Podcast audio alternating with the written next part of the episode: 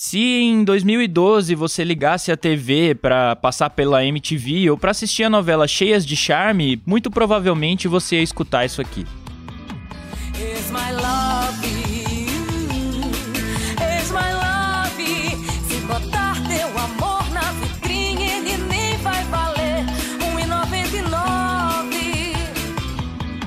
Is My Love é uma das músicas que colocou Gabi Amarantos no mapa da música. Ela já era conhecida no Pará tinha uns anos, mas chegava a um novo patamar com o lançamento do primeiro disco, chamado Treme. O Tecnobrega já existia lá pelo início dos anos 2000. A Gabi Amarantos integrava uma banda chamada Tecno Show, que fazia as misturas de ritmos locais, como o calypso e o carimbó, isso com gêneros latinos, como a lambada e a cúmbia, além da música eletrônica que vinha do exterior. Na virada para a década de 2010, a Gabi era conhecida no estado como a Beyoncé do Pará e cantava versões em português para sucessos do pop internacional. O Tecnobrega surgiu e até hoje é, na verdade, muito ligado às festas de aparelhagem. Essas festas acontecem principalmente nas regiões periféricas de Belém, onde a Gabi nasceu, e são marcadas pelas estruturas gigantes de som e de iluminação. E essa cena musical também tem uma organização muito própria. Ela é baseada numa espécie de autopirateamento, vamos dizer assim. Os produtores, eles fornecem as músicas novas aos DJs e essas músicas que fazem sucesso passam a ser distribuídas de graça ou por preços muito baixos. Antigamente eram CDs piratas e hoje isso acontece através da internet. A ideia é que o artista ganhava dinheiro com os shows e não com a venda de discos. E o Tecnobrega pode ter até começado isso, mas hoje é uma coisa que se tornou praticamente regra no mercado da música brasileiro.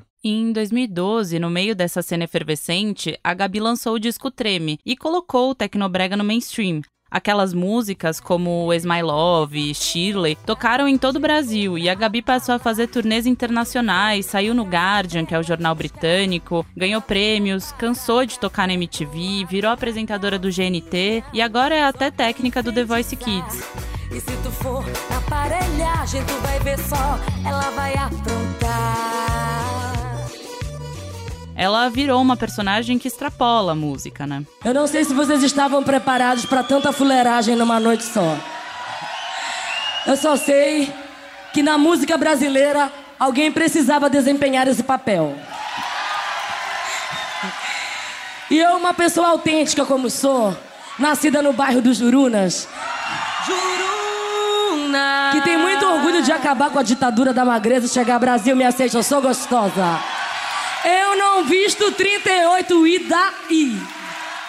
Bom, nove anos depois do Treme, a Gabi finalmente lançou o segundo disco da carreira. O Por Aquê saiu na semana passada e traz uma nova visão para essa música do Pará. Agora, a madrinha do Tecnobrega imagina uma Amazônia futurista e propõe um pop amazônico que tem raízes no ritmo paraense, mas não está limitada a ele. Hoje a gente vai ouvir a entrevista exclusiva do Lucas com a Gabi Amarantos. Ela fala sobre o novo disco, mas também sobre quando o Tecnobrega despontou, sobre as aparelhagens, esse modelo de distribuição da música periférica e o que ela pensa da política atual, entre outras coisas.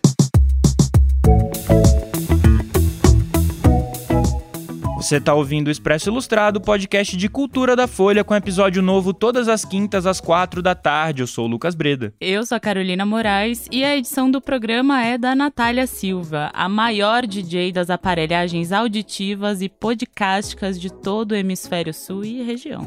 e região é bom demais.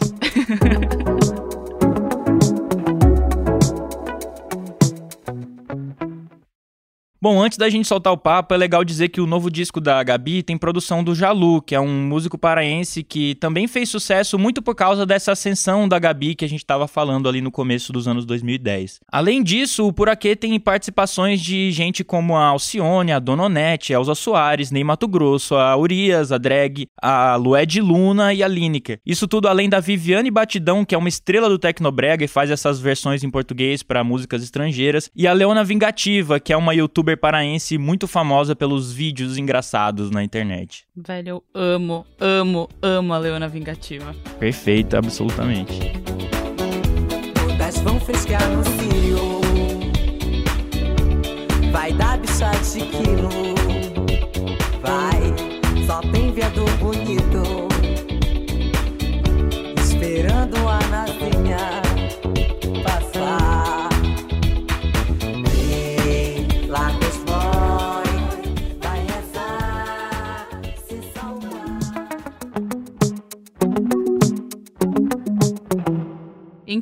Bora para a entrevista com a Gabi. Vamos começar a entrevista então, Gabi. Eu queria saber por que, que demorou nove anos desde o Treme. Porque eu não cedi à pressão do segundo álbum. Eu queria preparar alguma coisa muito especial para as pessoas e a gente não faz coisas especiais com pressa. A gente precisa ter calma para fazer as coisas. Mas você começou a fazer esse disco faz muito tempo? Quando foi assim que ele, que ele nasceu? A primeira música, o Abre, que é o feat com a Elza Soares, Dona Onete e Alcione, eu compus em 2015. Você me deixou com esse aperto no meu coração, com essa saudade aqui dentro. Eu fiquei aqui sofrendo assim. Então, é um processo de composição de várias músicas e essa música, A Última Lágrima, ela foi gravada, que eu lembro, em umas três versões diferentes, até a gente chegar nesse resultado que está tão forte como abre desse álbum. Então quer dizer que desde 2015 foram começando a surgir as, as músicas dessa leva que tá no disco, mas foi tudo assim em 2015 ou, ou foi gradativo assim de lá para cá? Tá, a gente pode dividir isso em duas fases. Uma primeira fase, em que eu compus metade do álbum, e uma segunda fase, que foi no início de 2019. Eu, Jalu e Lucas Estrela fomos fazer uma imersão artística. A gente estava no comecinho da pandemia, a gente nem sabia se ia chegar ou não a pandemia no Brasil. E a gente foi para um, pegou um barco eu não sei se você assistiu um clipe que eu tenho com o Jalu que chama QSA, que a gente está lá no Alter do Chão, naquele cenário. A gente foi gravar esse clipe é, em 2018 e a gente falou: nossa, a gente tem que voltar para fazer uma imersão aqui, gravar o disco aqui, vamos fazer um estúdio móvel no barco, vamos fazer músicas e bababá. E aí a gente foi no início do ano e ficamos uma semana lá nesse barco, tomando banho de rio, comendo peixe, tomando cachaça de jambu e fazendo a segunda metade do álbum. Então, desde 2015, tem música de 2015, 2016, 2017, 2018, até música que foi feita assim. Eu acho que a última composição as últimas composições foram feitas em 2019, que foi essa segunda parte que foi que eu senti a falta de ter a parte natureza do álbum, que foi quando a gente escreveu Vênus em Escorpião, Amor para Recordar nasceu desse encontro também, mas foram várias imersões com os meus parceiros de composição e todas a gente assim, ia para um lugar no meio da floresta, é, na praia de Rio, com esse cenário amazônico para a gente poder trazer essa nova sonoridade, esse novo som da Amazônia, assim bem imprimido em todas as palavras e muito na sonoridade, muito na identidade visual também. Selfie foi uma música que nasceu, por exemplo, no momento que eu estava com nessa imersão, uma outra imersão, a gente fez muitas imersões. Eu Vou dar um tempo, vou dar um tempo pra me recuperar. Só eu sei do meu tormento. Já neurei de tanto desamor, vou desconectar. A gente tem um grupo de, de artistas, de de uma galera que a gente se encontra para escrever música, para pensar nos clipes, para pensar nas paradas todas. E Selfie foi uma música, por exemplo, que, que nasceu num lugar que a gente estava lá, num bloqueio, achando que não ia compor nada, nada ia acontecer. E o Garrett, que é meu produtor criativo, e também meu, meu parceiro de vida, ele estava num detox de rede social, estava viajando para Argentina, para o Chile, nem lembro para onde ele estava viajando. E ele é super anti-rede social, assim, não olha nada, não, não gosta muito, é super off. E eu sabia que ele ia ficar muitos dias sem falar comigo. E eu tava lá na minha imersão fazendo a música, de repente, assim, sei lá, do nada, ele me manda uma selfie do banheiro e escrito assim, tá aqui a minha, tipo assim, a minha declaração de amor, porque para ele, uma pessoa super off, fazer uma selfie, que é uma coisa super tecnológica, super atual, do banheiro e mandar para mim, me mandar notícias, era assim, tipo, eu te amo, mais profundo que ele podia dar. E quando aquela foto chegou e ele falou assim, ó, amor, é só uma selfie para você. Aí eu, galera, tá aqui o tema da música, vamos escrever agora. E aí selfie nasceu dessa, dessa, desse sentimento, assim, dessa brincadeira. Então, eu tava até me preparando para perguntar sobre selfie, porque, assim, eu tava percebendo que muitos discos diferentes, assim, de pessoas completamente diferentes, estavam falando desse tema de sair das redes sociais. O disco da Billie Eilish fala disso, a Lorde também fala disso no disco dela, a Luísa Sonza saiu das redes sociais, esses dias eu também vi uma entrevista do Xande Avião falando que redes sociais era um lugar tóxico e tudo mais. A Olivia Rodrigo também, né? Sim, a Olivia Rodrigo também. Então, mas tem um pouco disso na letra também ou é só a história que você contou mesmo? Super, super isso também, porque a música fala: eu vou dar um tempo para me recuperar. Só eu sei do meu tormento. Já cansei de tanto desamor, vou desconectar. É que a minha bateria acabou. Sem paciência para esse mundo impostor. Essa forçação de likes que alimenta a falsidade, eu prefiro ficar off, meu amor. Vou sair por esse mundo, viajar, respirar. Mas se você vier comigo, vai rolar e entra uma, uma sacanagemzinha.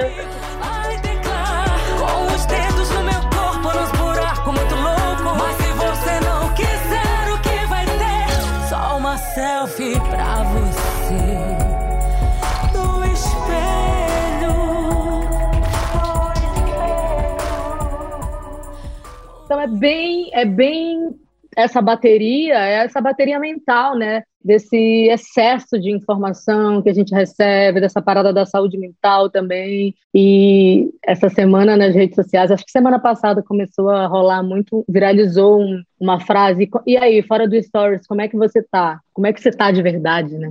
Eu acho que a gente está se perguntando muito. Selfie fala especificamente dessa coisa. Amor fake também fala desse amor que é fake, mas fala também desse, desse todo fake.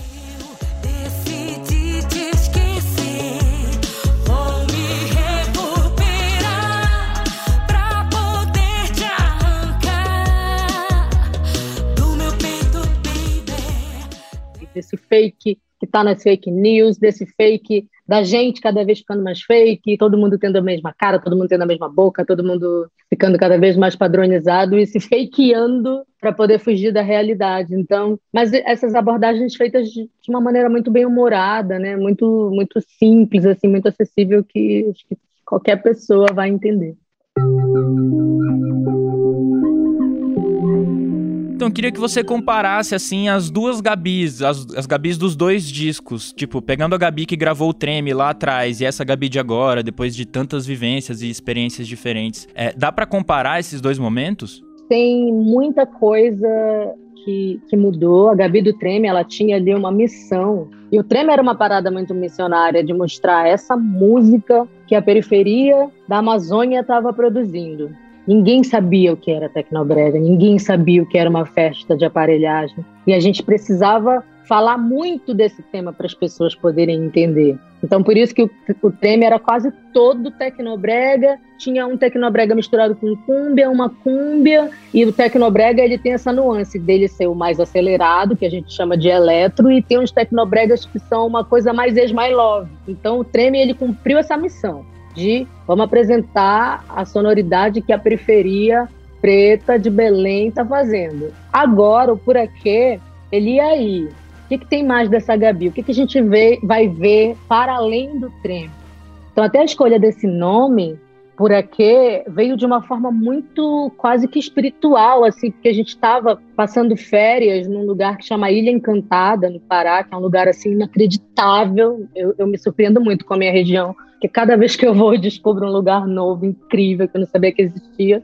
E é um lugar de muitos igarapés, igarapés escuros, e, e o puraquê, ele é um peixe que ele precisa de, de águas escuras, de águas profundas para ele poder sobreviver. E ele sempre está muito no fundo do rio, por isso que é difícil ver um puraquê. E ele tem uma voltagem muito natural, e a gente queria falar dessa voltagem da natureza, ele dá choques de 500 a 850 volts, até 1500 500 volts. E a sonoridade do álbum traz estilos musicais que nem eu sei nomenclaturar. Então é uma nova música dessa Amazônia afro-ribeirinha que está pensando daqui a, a 50 anos para a gente pensar esse futuro musical e para a gente mostrar para as pessoas tudo que é fora do estereótipo. Porque quando a gente pensa em Amazônia, a gente pensa no pulmão do mundo, a gente só acha que tem floresta, região norte, a gente acha que a maioria das pessoas são indígenas, e a gente tem uma vivência muito afro-ribeirinha, por isso que o clipe de Amor para Recordar mostra essa vida da mulher ribeirinha, dessa população que a gente que é Brasil pouco conhece, pouco sabe. E Opará, por exemplo, é uma música que você vai ouvir e vai dizer, cara, mas peraí, o que, que é isso? Que estilo é esse?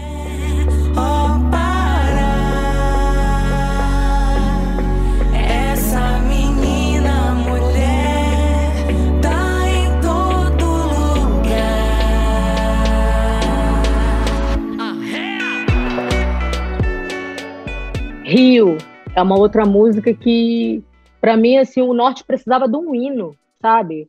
Não, assim como, sei lá, quando a gente pensa no Nordeste, a gente pensa em Asa Branca. Quando a gente pensa no Norte, com muita emoção, assim, porque o que é a Amazônia? A Amazônia são rios flutuantes, a Amazônia são rios invisíveis e são os rios que formam essa floresta, que umidifica todo o planeta. A Amazônia é água, o principal elemento da Amazônia é água, então por isso que o Puraquê tem a água como um elemento e a gente fala muito da água em brasa, que fala da praia, Alter do Chão, que é praia de rio, de água doce, para falar desse verão amazônico, que a gente também precisa cada vez mais conhecer e mostrar toda essa diversidade assim de, de, de, de estilos, de ritmos, de sonoridades e de identidade visual, porque por aqui é um álbum visual. Você estava falando de fazer uma música que é uma coisa que vai além, né? Tipo, do, do Tecnobrega. E é interessante porque a gente viu, por exemplo, o Jalu, que é o, o, diretor musical do disco, né? O produtor. Ele tem essa coisa muito própria que é, inclusive, do Tecnobrega, que é ser uma música futurista, eletrônica, com todos esses elementos e ao mesmo tempo ter, vamos dizer assim, os pés no chão, sabe? Talvez de algum rio amazônico. Agora, é, eu queria te perguntar se essa mistura, assim, é mais ou menos o conceito que você busca na sua carreira. E também queria saber qual é o papel do Jalu Jalu nesse disco? Como que foi essa parceria com ele? Eu acho que é um pop muito internacional, assim, em nível de universalização dessa linguagem pop amazônica, porque a gente é, se provocou muito nessa reflexão. Eu, Jalu e todo mundo que trabalha com a gente. Como é que a gente representa esse novo som da Amazônia? De uma Amazônia que as pessoas, que a gente quer apresentar, que a gente quer que as pessoas conheçam. A gente sabe que está muito no futuro, sabe? O Puraquê, ele é afro-pop ribeirinho, ele é afro-pop ribeirinho futurista. A gente está pensando muito em 2050, sabe? A gente já está vendo as canoas voando. Como é que a gente fala para as pessoas que a gente tem que pensar essa floresta, essas raízes na terra, como você falou, mas fazer com que as pessoas saibam o que é uma samalmeira, que é uma árvore sagrada que está lá no, no clipe de Amor para Recordar. E o Jalu, ele tem muito essa parada no trabalho dele, que é, cara, ele é muito gêniozinho e ninguém ia conseguir traduzir por aqui com tanta maestria como o Jalu, porque eu tive experiência de experimentar outros produtores também maravilhosos, mas o Jalu, quando eu falava para ele, cara, isso aqui pode ser um retumbão espacial, ele sabia exatamente do que eu estava falando, porque ele é de lá. Ele conhece todas as festas de aparelhagem, ele sabe de, de, de todas as vivências, a gente tem as vivências muito parecidas é, regionalmente falando. Bom, vocês iam fazendo o disco desde 2015, mas no último ano e meio a gente tá em pandemia, né? Isso chegou a afetar de alguma maneira o disco? Muito presente, porque o disco foi todo produzido nesse período, né? Por um lado, a gente teve uma oportunidade de aproveitar essa pausa para dar para o Por Aqui toda a atenção que ele recebeu. Então, foi muito trabalho e a gente conseguiu trabalhar muito bem à distância.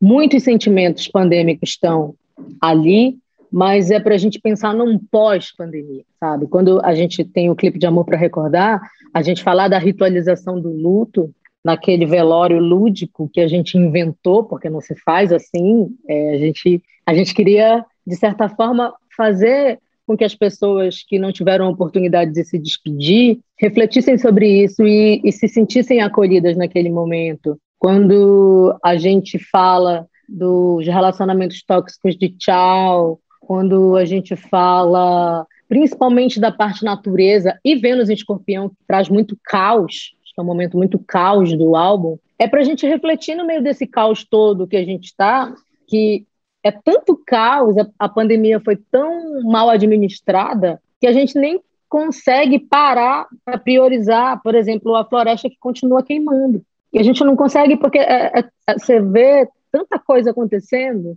Caramba, peraí, as pessoas não têm emprego, as pessoas não têm. É, a, a vacina tem, aí tem uma galera que não quer se vacinar, e o negacionismo, bababá. E você não para para pensar nisso. Então a gente quis fazer com que as pessoas tivessem essa reflexão. O primeiro clipe é o Vênus em Escorpião, que lança o álbum com Ney Aurias, maravilhosa, e no meio tem aquela parada ali das pessoas tentarem se sentir um pouquinho no meio de uma de um incêndio, terem um pouco de empatia de como é você tá numa floresta, ela tá pegando fogo.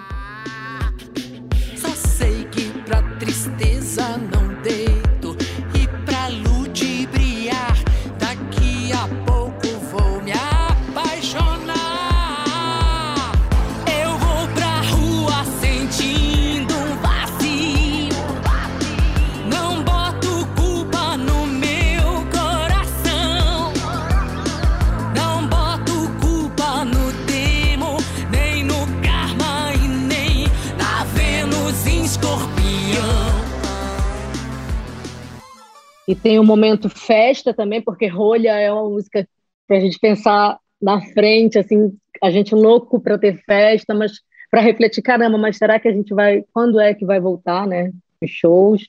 E a Reda é, assim, o, o Tecnobrega que que é um grito de autoestima e de exaltação, edificação do Tecnobrega, sabe? Tenho falado muito isso, assim como o Caetano falou que a bossa nova é foda, teríamos que ser nós para dizer que o Tecnobrega é foda. Fico muito feliz de ver uma artista da proporção da Pablo gravando, Pet Shop Boys gravou, Tecnobrega, é, e eu acho que o Tecnobrega ele ainda vai alcançar muita coisa, porque ele veio numa primeira onda, mas era um som tão futurista que as pessoas elas nem entendiam direito aquilo, porque era muito novo. Acho que agora, quando você tem vários outros artistas que amam e que conhecem as bandas do Pará e que regravam músicas de lá, quanto mais você tem isso acontecendo, mais abre é, para compreensão da galera. Pô, a galera tem me pedido muito, caramba, mas você não vai, você tem que gravar, você tem que. Eu quero mostrar além disso tudo. E aí vai ficar mais fácil agora para a galera entender, e eu acho que vai ser uma segunda onda muito bonita para toda essa música paraense.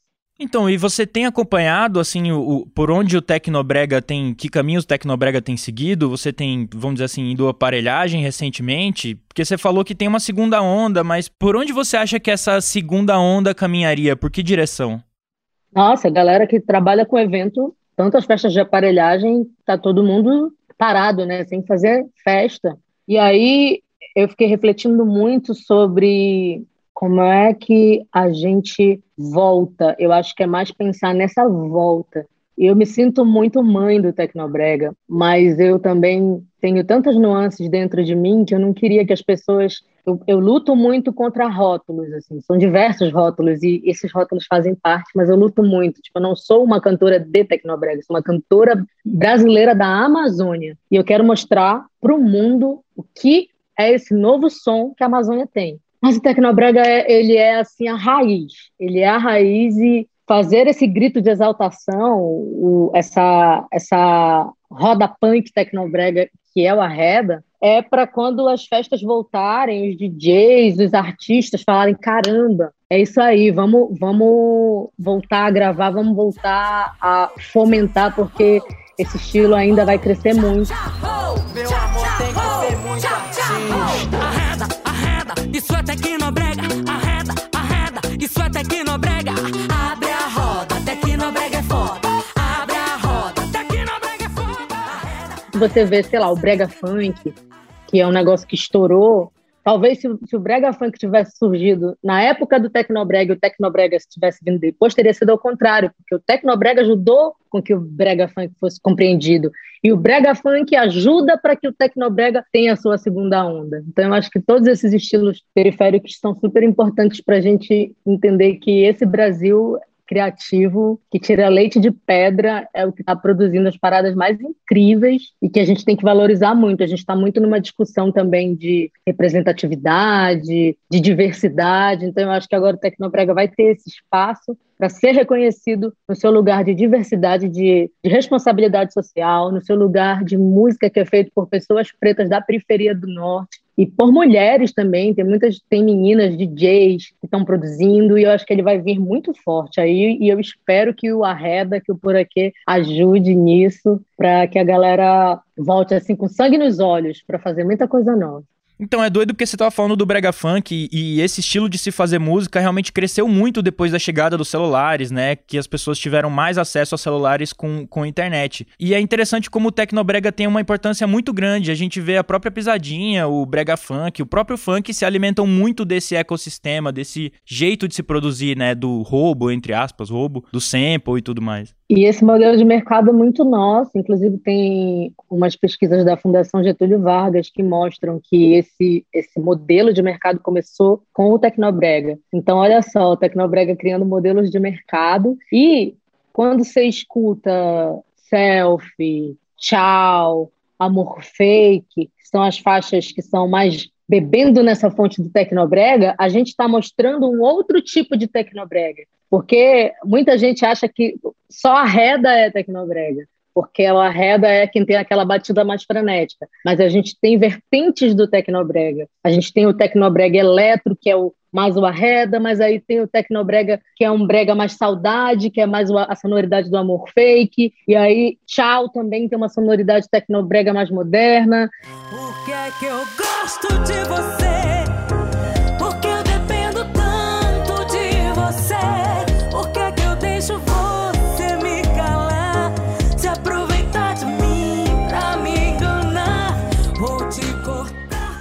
E selfie também tem uma sonoridade tecnobrega futurista. Então, a gente está apresentando outros tecnobregas para a galera, para a galera começar a, a, a, sacar também, porque eu acho que é um, é um processo também de. É um processo didático, né? De, de, de mostrar para as pessoas que o Tecnobrega não é só isso. O Tecnobrega é um leque gigante de coisas e ele está muito presente no Por Aqui. É, eu vi numa entrevista recente que você falou sobre o começo da carreira, que cantava em igreja e aí teve que vender o carro para conseguir gravar as músicas. Eu queria saber um pouco dessa Gabi, da Beyoncé do Pará ali, do, no começo da carreira e também do encontro com o Hermano Viana, que é uma coisa que eu nem sabia. Foi uma, uma série de pessoas, assim, porque o, o Hermano, ele foi ele fazia um quadro com a Regina no Fantástico que chamava. Ainda não era o Central da Periferia, era um outro quadro que ele fazia com a Regina, onde ela mostrava os talentos locais, mas era meio que um ensaio para o Central da Periferia. E aí ele chegou em Belém e aí alguém ligou para mim e falou: Ah, tem um pessoal aqui do Fantástico que quer conversar com você. E eu falei: Ah, isso deve ser trote, né? isso não deve ser verdade. Não, aí ligaram de novo: Não, é sério. Eles querem conversar com você. Eles acharam maravilhoso essa parada, porque o,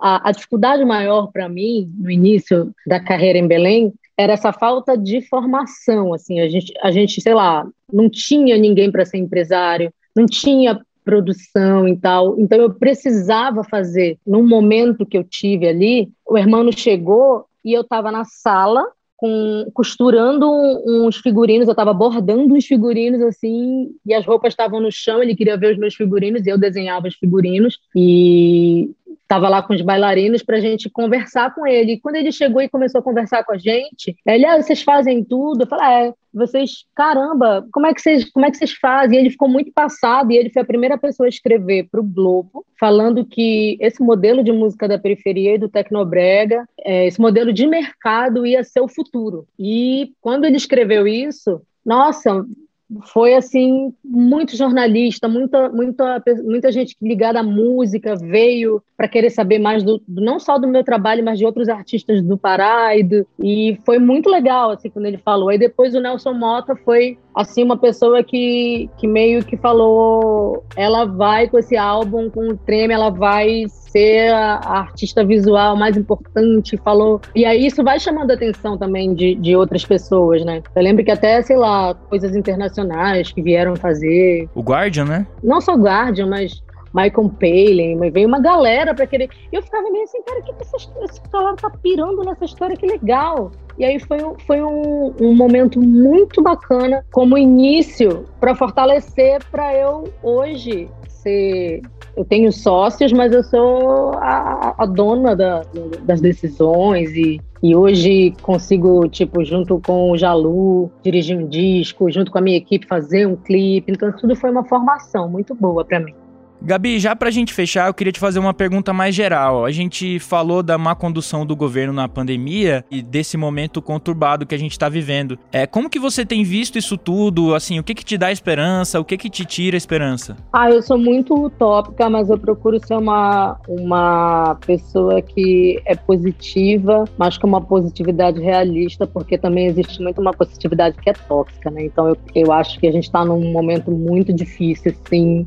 E falando do, da minha área, eventos realmente autorizados para acontecer não, não, não tem visibilidade. A galera tá tentando fazer, mas a duras penas, porque a galera do, do meio artístico, principalmente quem trabalha com aglomeração, show, teatro, assim, é, é a galera que mais está sofrendo. E eu acho que a única forma da gente conseguir visualizar esse futuro melhor, porque eu tenho conversado muito com profissionais da educação, o rombo na educação é absurdo, mas é, tem muita gente que me diz assim, Gabi, é um rombo absurdo, mas a gente consegue reverter. E a gente tem que mudar esse discurso de achar que não tem mais jeito. Dá para reverter. Eu acho que quanto mais a gente se informar, quanto mais a gente buscar votar melhor, a gente consegue sair dessa situação.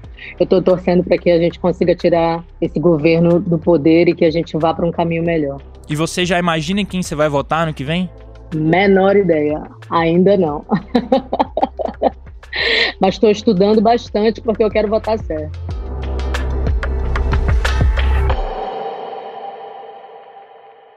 Mas fica aí que ainda tem as dicas da semana.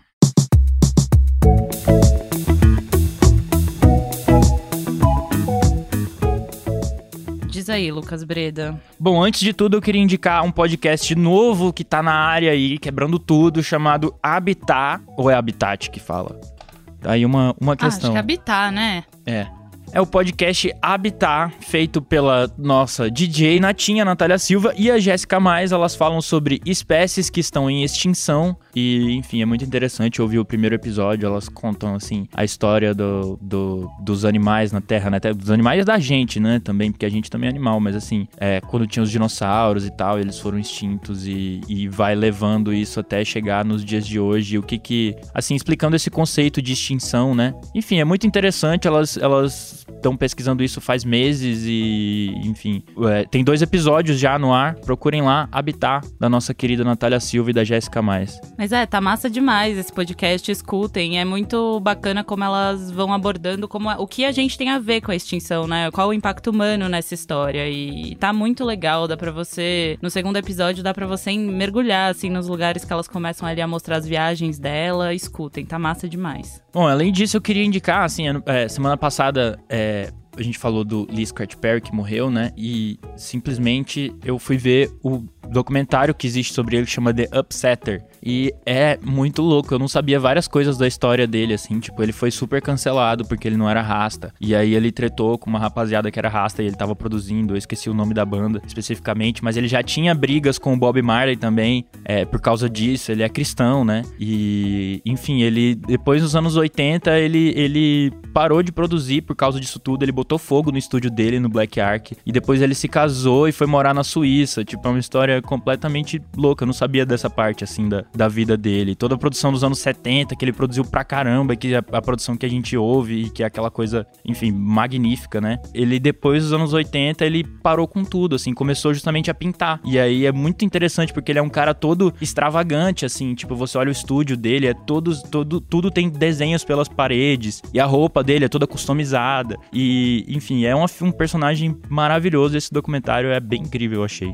Carolina Moraes, o que, é que você vai indicar pra gente? Bom, semana que vem. Semana que vem. Semana passada a gente falou de, de Bienal e eu comentei que tinha algumas mostras paralelas rolando. E uma que é muito bacana e é de um artista que eu gosto muito é do Alfredo Haar, ou Alfredo Jar, que tem várias é, entrevistas que ele fala em inglês, né? Ele mora em Nova York, inclusive. Mas eu queria sugerir, claro, quem tiver em São Paulo, vá na exposição, tá muito bacana, fica no Sesc Pompeia. Mas eu queria sugerir um documentário sobre, sobre o Alfredo que chama Aqui Ficou é, Raar Retratos da Humanidade. Não, não lembro muito bem como é o título original, mas enfim, a diretora pega algumas é, obras clássicas dele, mostra um pouco o percurso que fez dele esse nome importante para discutir política na arte contemporânea. E aí ela começa ali na, no começo da carreira dele, quando ele, enfim, ele sai do Chile fugindo do, do governo Pinochet, né? Fugindo da ditadura com a família. E aí ela mostra um pouco como esses questionamentos da ditadura vão chegando para ele. Então, quando ele faz uns outdoors perguntando se as pessoas são felizes, que era uma pergunta super dura para se fazer no meio de um regime ditatorial. É, depois ele vai fazer séries em, numa, numa área de extração de ouro no Brasil e ele dá um pouco uma cara para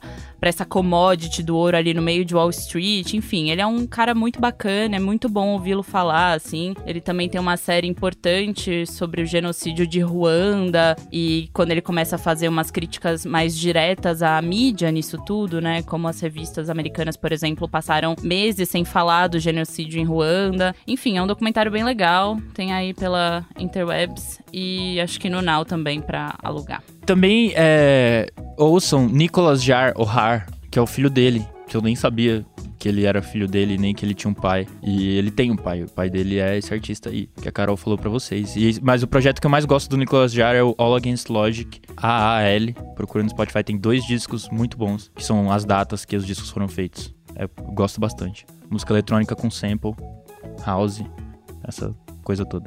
É isso aí. Esse foi o Expresso Ilustrada, com episódios novos todas as quintas, às quatro da tarde. Eu sou a Carolina Moraes. Eu sou o Lucas Breda e a edição do programa é dela, da nossa DJ Natinha, a Natália Silva, que agora também é o quê? Podcaster que fala, não, né? É. sei lá. Ouçam Habitat. MC Natinha. MC Natinha, é isso, é isso. MC Natinha, putz, perfeito, perfeito. Beijo. Tchau, até semana que vem.